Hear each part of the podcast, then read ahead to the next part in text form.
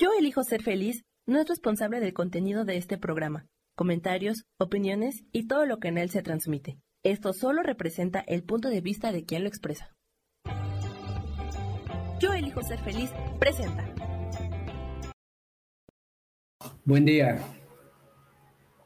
Bienvenidos nuevamente a otra plática más de constelaciones familiares. Bienvenidos a su canal de YouTube Yo elijo ser feliz. Les saludo. Yo soy Víctor Sánchez Castillo. Y yo soy Claudia Elena Zugay de Patiño. En la plática anterior se hicieron algunas preguntas que casi todas fueron dirigidas hacia este mismo punto. Cuando se trabaja con objetos, sean animales, sea muñecos o representantes, si tiene el mismo efecto. Sí tiene el mismo efecto. Eh, formalmente, por decirlo así, tradicionalmente, o su origen, como lo presenta Hellinger, Bert Hellinger, él no trabaja con esto, él trabaja con personas, con representantes, porque nos da una mayor información. Lo que hacemos con los muñecos que también se hacen rituales, es para amplificar más esa información y se dé una resonancia en nuestro cuerpo o con la persona que está trabajando. Se puede trabajar, como lo dije en esa ocasión, cada constelador tiene sus técnicas. Nosotros somos más de esta parte de lo que Bert Hellinger presenta, ¿sí? Pero repito, tiene un efecto y lo vamos a ver el día de hoy también.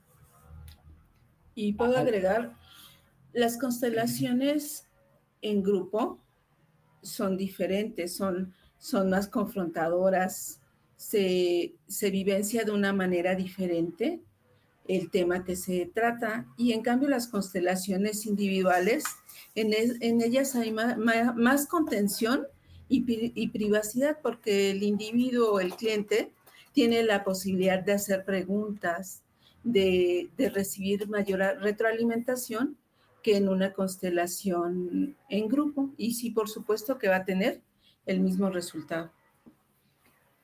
Hablamos en la ocasión pasada sobre la vida de Bert Hellinger. Vimos cuál era la meta, cuál era el objetivo de las constelaciones familiares y tocamos uno de los tres pilares de las constelaciones familiares, que como las mencionamos era el derecho de pertenencia, la jerarquía y el orden, la compensación entre dar y recibir. Estos tres pilares, estas tres fuerzas, estas tres leyes, ¿sí? como lo quiera manejar cada constelador, ¿sí?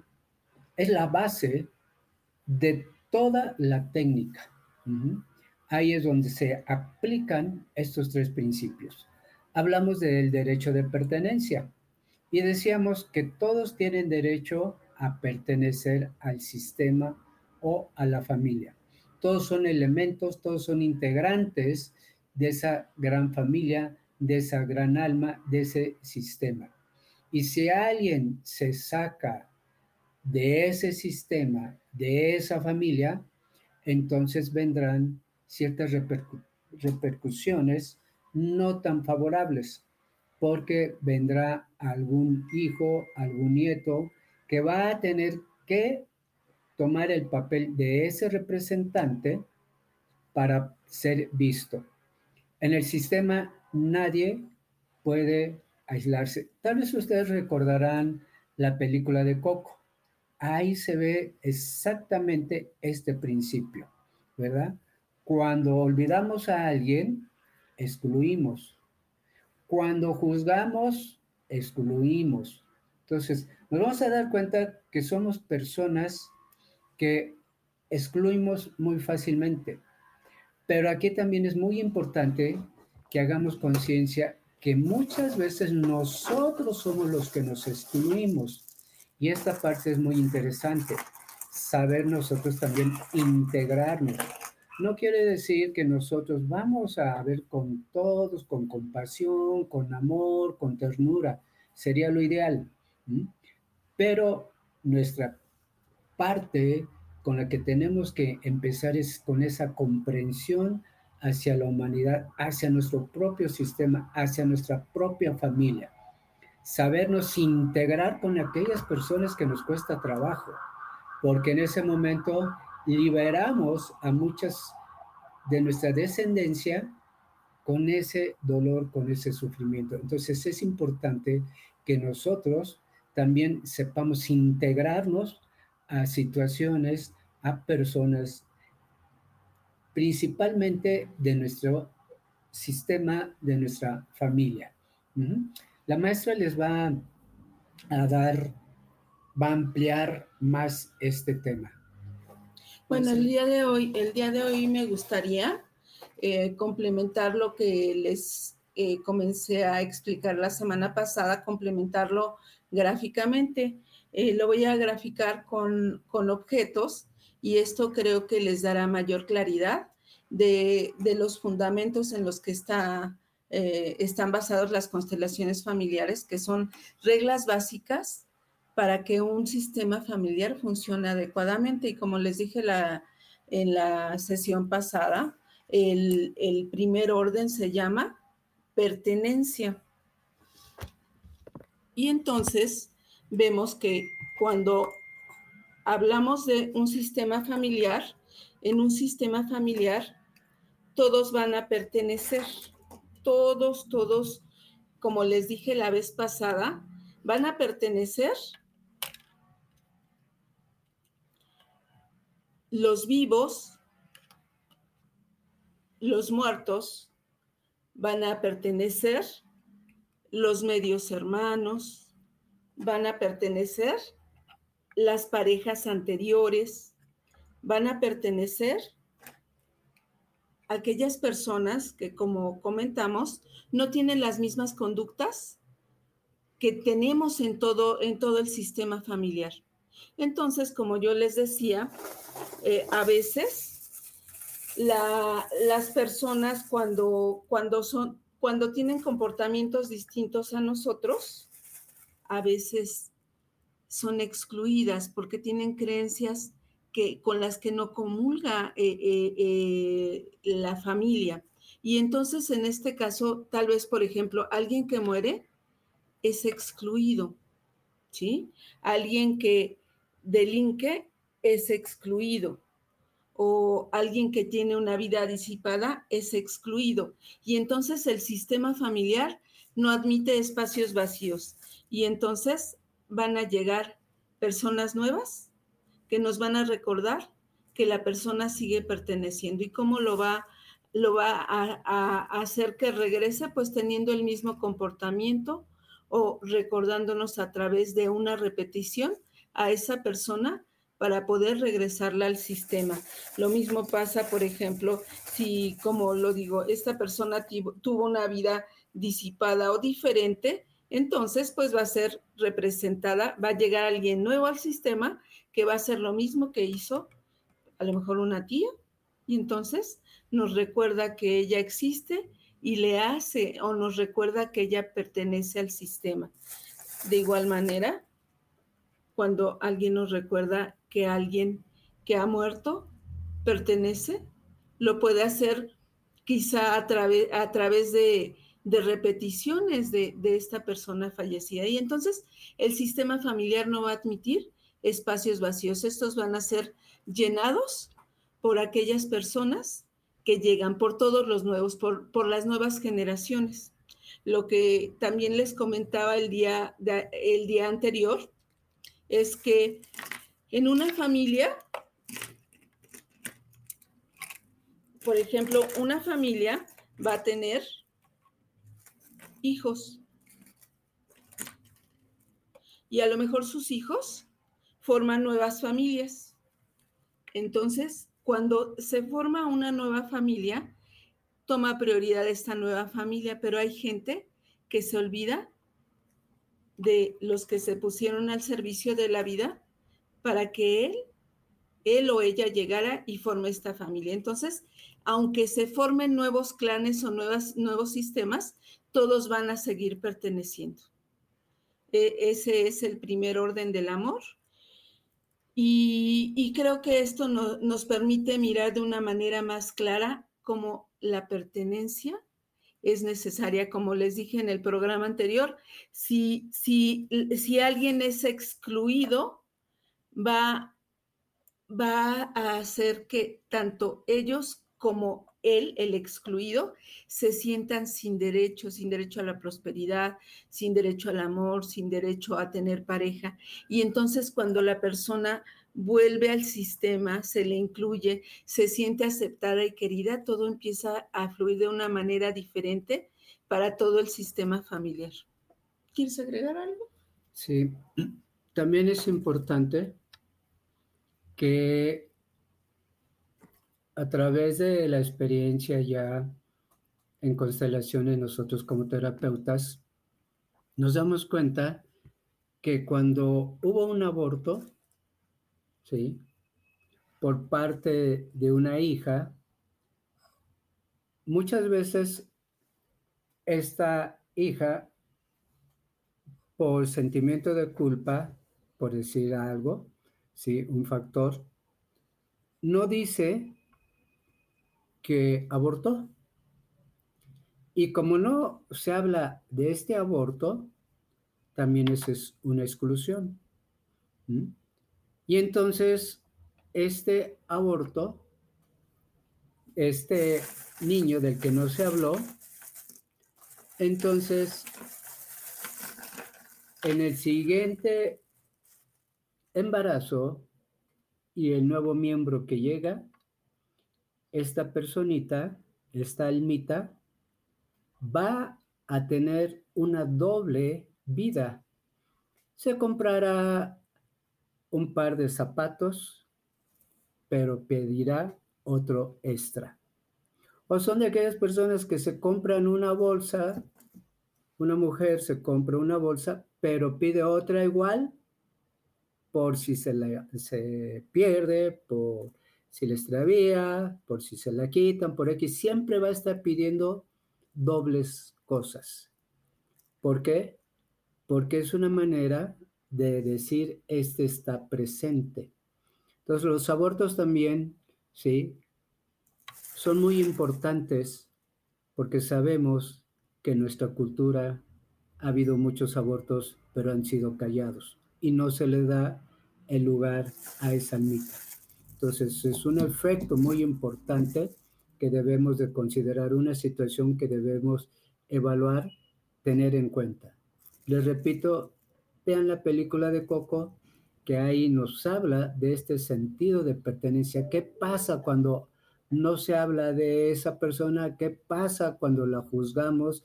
¿Qué pasa cuando la olvidamos? Alguien va a tener que venir a ocupar este lugar. Bien. Bueno, y entonces, entonces por eso es importante recordar que cuando no se respeta el orden, eh, cuando se rompe este equilibrio en el sistema, este puede ser el origen a múltiples, múltiples conflictos en alguno o en varios miembros del sistema familiar. Y bueno, pues continuemos. El segundo orden El segundo orden del amor es la jerarquía, el orden y la jerarquía. ¿A qué se refiere el orden y la jerarquía? A que las personas que llegaron primero son más grandes, son más grandes que, que los, los que llegaron después. Es decir, por ejemplo, a, una, a un sistema familiar van a llegar primero los padres. Pero antes que los padres, llegaron los abuelos.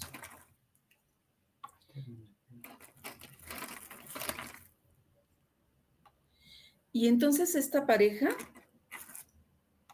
tiene hijos. Y si nosotros nos damos cuenta, si nosotros miramos, entonces vemos que hay líneas jerárquicas. Y entonces ellos, los abuelos son más grandes, después vienen los padres de esta, de esta pareja.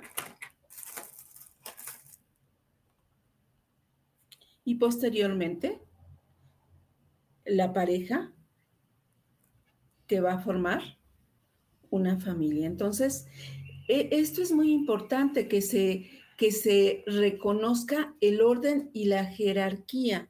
¿Por qué es importante? Porque cuando, cuando alguien toma el lugar del otro, se pierde el derecho y la mirada a su propio destino. Desde, desde por ejemplo, los, los hermanos, ¿no? A lo mejor, por ejemplo, estos son unos hermanos. Eh, de izquierda a derecha, de mi, de mi perdón, de mi, eh, de, su izquierda, si es su izquierda, si es su izquierda a, derecha, eh, sería el mayor, de mayor a menor.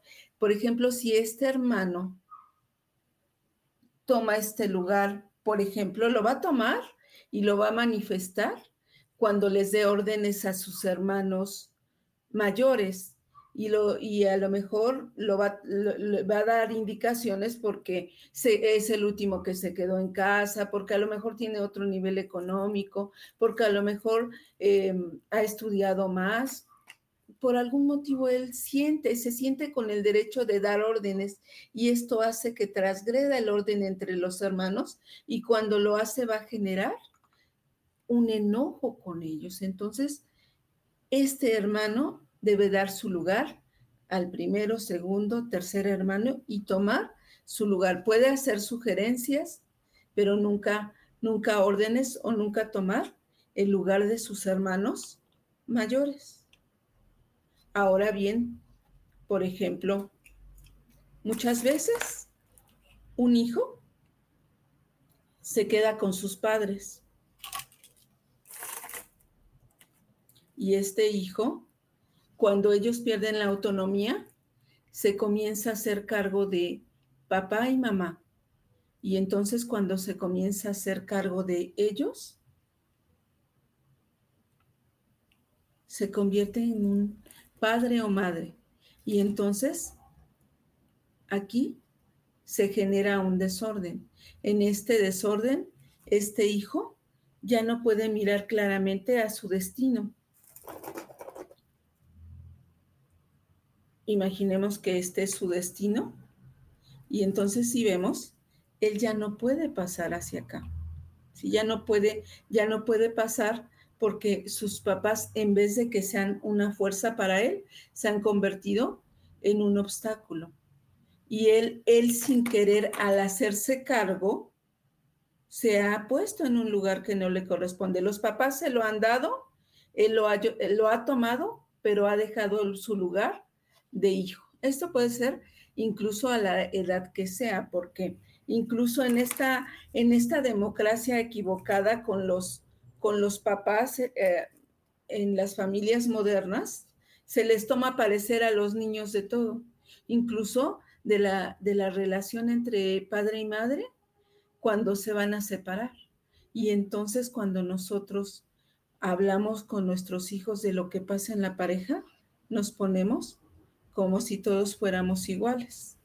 Y entonces estos niñitos también van a, van a, perder esa fuerza que les dan sus padres, ya no, ah, incluso los dejan de mirar en esa grandeza que tienen sus padres y pierden todo aquello que les dan como regalo sus padres, esa fuerza que viene de ellos. Por eso los hijos nunca, e, ese tema lo vamos a ver posteriormente, pero los hijos nunca tienen que enterarse de lo que pasa entre sus padres. Siempre los padres deben mirarse como grandes y poner reglas o normas como grandes, apoyando a sus hijos, pero sin permitir que esta eh, democracia familiar equivocada eh, genere el, el desorden que los lleve a nuevos conflictos. Ahora, cuando, cuando en un matrimonio también hay un desorden, ¿qué quiere decir? Que el hombre toma el lugar de la mujer y la mujer toma el lugar del hombre, pues aquí también se va a generar un desorden porque el, el hombre va a tener un espacio vacío que puede ser ocupado en cualquier momento y la mujer también.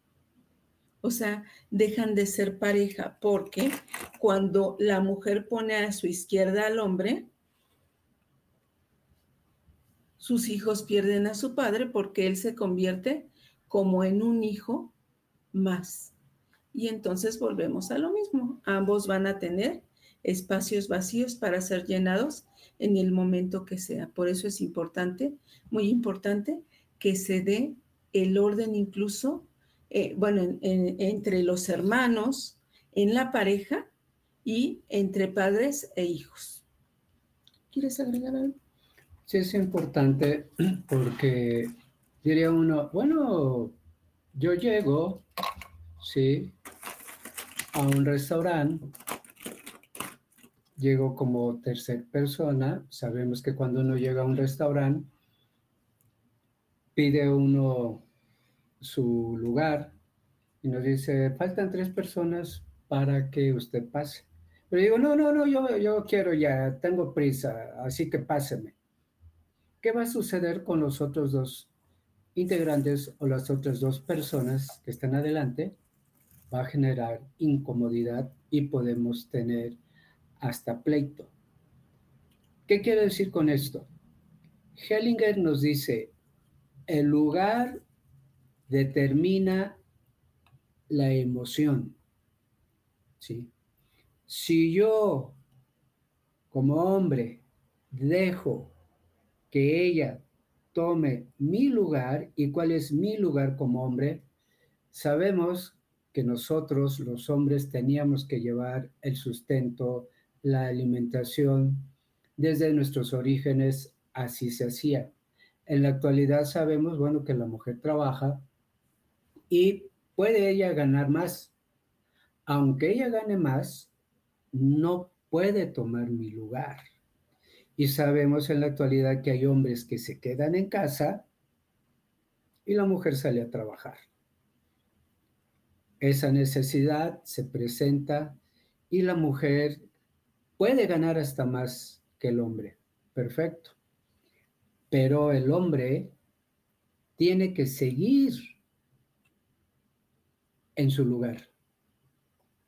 Porque si no, como dijo la maestra, se pierde la fuerza.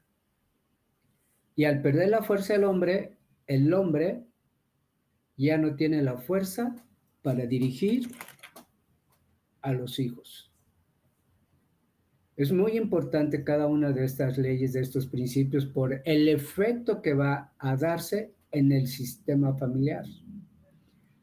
No queremos aquí entrar en que el hombre es más y la mujer es menos, son energías. El hombre es energía masculina, energía femenina la mujer, la masculina es activo, la mujer es pasivo pero no quiere decir pasivo de que no se mueva, sino es una, es una energía más de amor, más de sentimiento, más de emoción. Los hombres tenemos más de razón, más de lógica. También la mujer la tiene, ambos la tenemos, pero se dice que la pareja se forma para poder equilibrar esas dos energías. Si yo tomo entonces el lugar de mamá, me paso al de papá y el de mamá lo toma el papá, hemos visto que estos niños hacen lo que quieren, no tienen límites, porque la mamá, por el gran amor que tiene, pocas veces pone límites. Y cuando la mamá toma el papel de papá y ella pone los límites y ella es la fuerza, este niño queda desequilibrado. Las dos energías deben de estar en equilibrio. De por eso decimos que la mujer siempre debe estar al lado del corazón del hombre. El lugar determina el sentimiento. Si yo lo rompo, lo más seguro es que vaya a haber una patología o un desorden en el sistema. Todo esto es lo que nosotros vemos en la consulta, en los talleres. Necesitamos equilibrar nuestra energía femenina y masculina y estar en el lugar que nos corresponde. Como decía la maestra, un niño que, llegó primero no puede tomar el último lugar. Y nosotros sabemos que por parte tradicional, el último que llega es el que se tiene que quedar al cuidado de los padres. Y este niño, ya cuando sea adulto o adolescente y quiera casarse, pues no se va a poder casar, porque tiene que estar cuidando a los padres. Y tenemos muchos casos donde la hija tiene que cuidar a los hermanos y tiene que cuidar al papá. Y ella se va a trabajar y ellos dos se quedan en casa. Gran desequilibrio. Entonces, esto también se tiene que sanar. Sanar y sobre todo, no importa el lugar que tengan, cada uno, cada miembro del sistema debe ocupar su lugar y si se ha quedado o ha sido necesario que, que acompañe, que auxilie a sus papás, está bien, pero siempre desde su lugar, ¿sí? Aunque sea el hermano mayor, aunque sea el menor, auxiliar, apoyar a sus papás, pero desde su lugar, para que así cuando mire a su propio destino, a su vida, lo mire, pero con la fuerza de sus padres. Por eso es tan importante eh, el recordar la jerarquía. Y aunque y aunque papá o mamá no estén, aunque hayan trascendido, este, estos lugares eh, van a seguir siendo ocupados por ellos energéticamente. Eh, ya no están físicamente, pero van a estar en otra dimensión y ocupando su lugar. Incluso así va a suceder con cada miembro de la familia. Y esto pertenece al, primer orden del que hablábamos. Aunque, aunque ya no estén, todos van a seguir ocupando su lugar.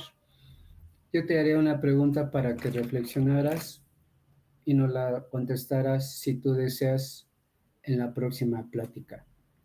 ¿Tú estás en tu, lugar que te corresponde? Reflexiónalo y si hay alguna pregunta, nos las haces llegar y la contestaremos posteriormente. Las preguntas las podemos contestar en el momento o las podemos contestar en la siguiente. ¿Por qué? porque hay preguntas que son muy importantes que sí las queremos dejar para de ahí desarrollar un poco más el tema. ¿Quieres la siguiente ley o...? Sí, sí, vamos a continuar con la, la siguiente ley. La siguiente ley es compensación entre dar y tomar. ¿Sí? Aquí en, en esta ley lo que es importante saber que a los únicos que no les podemos dar lo que nos regalaron es a nuestros padres. Nuestros padres nos han dado la vida y entonces no vamos a poder devolverles la vida a nuestros padres. Lo más que podríamos hacer es pasarla a nuestros hijos. Eso es lo único que podemos hacer. Pero por más que nosotros hagamos, nunca vamos a compensar con nuestros padres lo que nos han dado. Entonces, ¿con quiénes sí debe existir un equilibrio entre dar y tomar? Pues debe existir este equilibrio, por ejemplo, entre la pareja. Entre la pareja debe existir un equilibrio perfecto, porque si alguno de ellos siente que da mucho, o en, realidad está dando mucho el hombre o la mujer, lo que está haciendo es hacer que el otro se sienta mucho más pequeño. Y entonces cuando alguien recibe mucho y no puede devolver, mejor se retira. Es decir,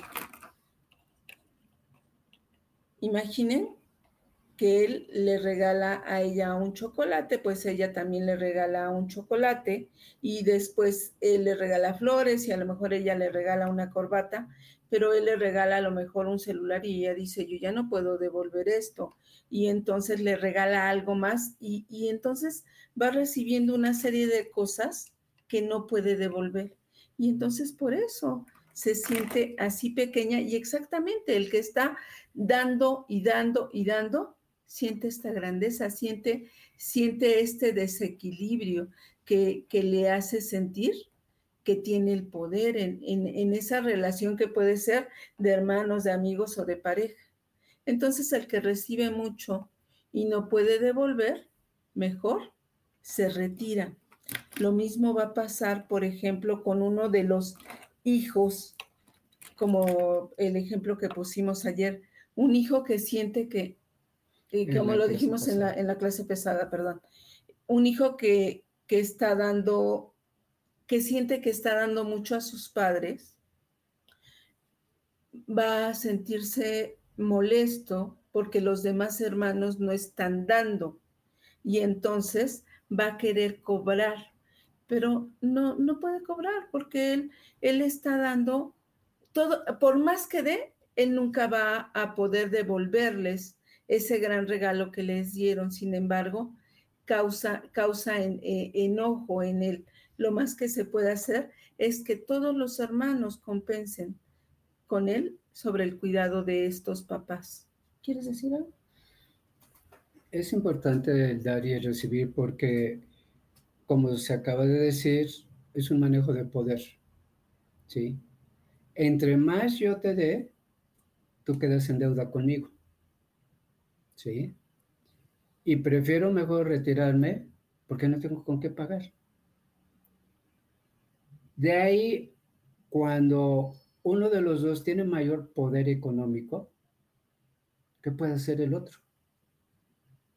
Pero cuando uno dice, bueno, la vida me está dando este regalo y lo tomo, y como decía Bergelinger, pues no, a mí me dan un iPhone y yo le tengo que regresar otro, pero si no tengo, ¿qué hago? Lo más fácil es retirarse. Pero aquí lo importante es, con que tú seas una persona agradecida, con eso puedes eh, regresar ese regalo que te dan. Algo muy interesante que se dice en constelaciones es, en tu pareja, y eso otra reflexión que les dejo, en tu pareja, ¿cuáles son los regalos que te da tu pareja? Y tú, ¿cuáles son los regalos que le das a tu pareja? Si yo no puedo dar en la misma cantidad, agradece.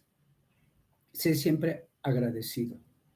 Con ese simple hecho, ¿sí? La energía se equilibra, ¿sí? No, es que me regaló una casa y pues yo no tengo para darte una casa. Pues no, pero sé agradecido. Como lo decíamos, el sistema busca compensar. Y si alguien se va para arriba, se descompensa esto. Pero si hay estrategias para que yo pueda ir compensando e ir manteniendo ese equilibrio para que mi sistema quede en compensación, quede en equilibrio, quede en armonía, quede en paz. Cuando mi pareja me da algo y yo se lo agradezco desde mi corazón y ella sí lo siente, ténganlo por seguro que en ese momento ustedes dijéramos en un término muy sencillo, están regresando lo que ustedes reciben. Entonces había un maestro espiritual que no quería recibir nada, era su cumpleaños y llegaba y, le daban, y le daban, y daban, y le daban los regalos. Hasta cuando dijo, por favor, no quiero que me regalen nada. Oiga, maestro, pero si es su cumpleaños, si es eso con que ustedes me den un abrazo es suficiente, ¿sí? Entonces, lo que es desde el corazón puede compensar esa parte. Porque decían, ¿ustedes creen que me van a comprar con un regalito? ¿Ustedes creen que me van a regalar con eso, con lo que me dan? No, no se compra la gente, ¿sí? Se da desde el corazón. Entonces es importante saber eso, ser siempre agradecidos. Si no puedes regresar con la misma cantidad, regresa con amor todo aquello que te están dando. Por otra parte, por ejemplo, cuando una pareja se encuentra, si uno de ellos viene con hijos, aquí hay un, desequilibrio entre dar y tomar.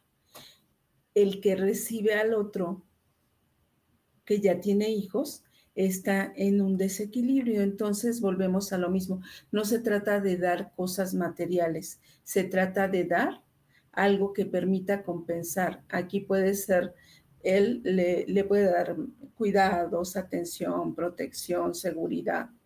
Y eso va a hacer que esto se equilibre porque va a haber una compensación.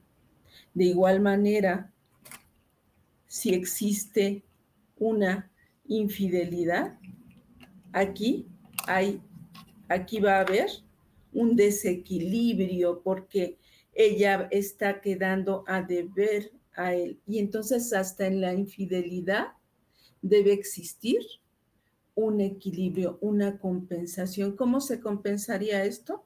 Tal vez él se puede ir de viaje para, para generar una compensación. Recuerden, es, es importante saber que Em, si existe este conflicto, tienen que solucionarlo. Una vez que lo hayan solucionado, que estoy hablando de infidelidad, pues cuando solucionen esto y lleguen a esa compensación, ya decidirán posteriormente si se separan o no, pero vuelven a ese equilibrio cuando el, eh, el miembro de la pareja que ha sido agraviado compensa haciendo algo para, para que esta infidelidad que ha vivido se, sea resarcida. ¿Sí? ¿Algo más? Pues... Todo, bien. Pues estos son los tres órdenes del amor. Y como les dije, cuando alguno de ellos se, se, se corta, se rompe, entonces vienen conflictos en uno o en varios miembros de la familia. Por eso es tan importante reconocerlos, mantenerlos y, llevarlos a la práctica porque va, van a ser los fundamentos, las reglas que permitan que las familias, familias funcionen mejor. Estos son los tres pilares que nos presenta Bert Hellinger. ¿sí? Nosotros tenemos que trabajar e identificar en los consultantes cuál de estos está en desequilibrio y a partir de ahí se trabaja. Pero Brigitte es eh, una discípula directa de Bergelinger y que también lo menciona Bergelinger, esa cuarta ley, pero él nos hizo conciencia de esos tres principios. Pero la cuarta que presenta en su libro Las Fuerzas del Amor, Brigitte nos habla del asentir. Y ese asentir también lo, plantea, lo dice Bergelinger, pero está en el proceso de las constelaciones. ¿Y qué es asentir? Asentir es tomar las cosas como se dieron, como se dan, como son. Yo no puedo cambiar el pasado, Sí, es que mi mamá me abandonó, mi mamá me dejó y en la actualidad por eso me va mal. ¿Quién dice eso? ¿Quién se queja? El niño. El niño siempre se va a estar quejando. Un adulto vive en paz. ¿Por qué? Porque, ok, mamá me abandonó, mi mamá, mamá me dejó en un, con mi abuela. ¿Ok? Y por lo tanto yo no quiero saber nada de mi mamá. Primera ley, estás en desequilibrio con la pertenencia porque estás sacando a mamá y estás aceptando a la abuela. ¿Y quién te dio la vida? Mamá. Y si mamá tuvo esa historia, como ella no la pudo resolver, te la pasa a ti para que tú la resuelvas, lo que hemos dicho transgeneracionalmente. Entonces, ella se va a tener que enfrentar a ese conflicto, a ese dolor, a ese sufrimiento, a ese abandono. Pero como no lo trabaja, no hay esa conciencia, pues entonces va a repetir lo mismo que hizo la mamá. Ella va a abandonar ahora a los hijos.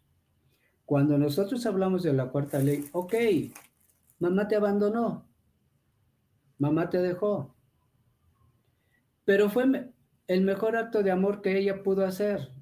Ay, ¿cómo? Fue el mejor acto de amor que ella pudo hacer. ¿Por qué? Porque ella sabía que no te podía dar más y se alejó. Y te dejó mejor con la abuela. Sí, pero es que la abuela también me maltrató. Pregúntate por qué tuviste que vivir maltratos. Y se nos presenta ese recurso de decir, ok, ¿para qué yo viví eso? ¿Cuál fue la situación? ¿Cuál fue el verdadero fondo de esa situación? Aprender. ¿Y qué tengo que aprender? Que no abandones. Porque transgeneracionalmente eso se ha venido haciendo. Y entonces tus ancestros te pasan la papa caliente para que tú resuelvas. Pero no lo vas a poder resolver desde el juicio o desde la exclusión. Lo vas a tener que ver desde el adulto que tiene que resolver esa situación en el presente. Y es decirle, sí, así como fue. Y la frase es decir, sí. Pero decirlo desde la mente, desde el corazón y desde el cuerpo. Constelaciones familiares trabaja en los tres niveles. No nada más es repetir una frase. Tienes que analizarla, tienes que entenderla, tienes que reflexionarla, pero la tienes que sentir. Si la frase que se te dice no llega al corazón y queda acá, no funciona. Si tu inconsciente que se expresa en tu cuerpo no modifica la postura, no modifica ese dolor que tú sientes o no cura o eh, sana esa parte del cuerpo, no llegó al inconsciente. Entonces puedes tenerla nada más a nivel mental, a nivel corazón, pero a nivel inconsciente no llegó. Los tres niveles se trabajan en constelaciones familiares. Entonces Brigitte nos hace hincapié en lo que Henlinger lo mencionó, pero no como ley, ¿sí? Pero sí hacerlo en el proceso de la constelación, enseñarnos a sentir y no vivir en el pasado, vivir en el presente hacernos de recursos e ir a la vida hacia adelante para que la siguiente generación sane más. Sane, perdón. ¿Algún comentario? No, no, eh, eso es todo para mí. Bueno, pues entonces abarcamos los tres pilares de constelaciones familiares, que es el fundamento, pero también la cuarta ley, cuarto, cuarta fuerza que sí la, la menciona Brigitte. Entonces les dejamos hasta aquí. A mí me gustaría terminar con una cita de Bert Hellinger que se refiere a todo lo que hablamos el día de hoy. Y dice, a veces pensamos que la vida nos pertenece o que podemos hacer con ella lo que queramos. Probablemente es más cierto lo contrario. Nosotros somos los que pertenecemos a la vida. Que querámoslo o no, tiene sus reglas, llenando de dicha a quien humildemente recoge todo de quienes le precedieron, reconoce a todos en su lugar y se abre a intercambiar y a transmitir lo recibido.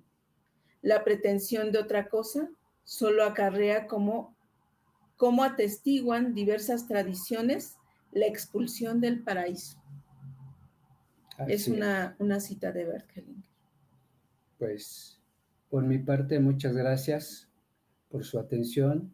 Si hay preguntas, si hay dudas, nos las hacen llegar y las contestaremos en la siguiente plática.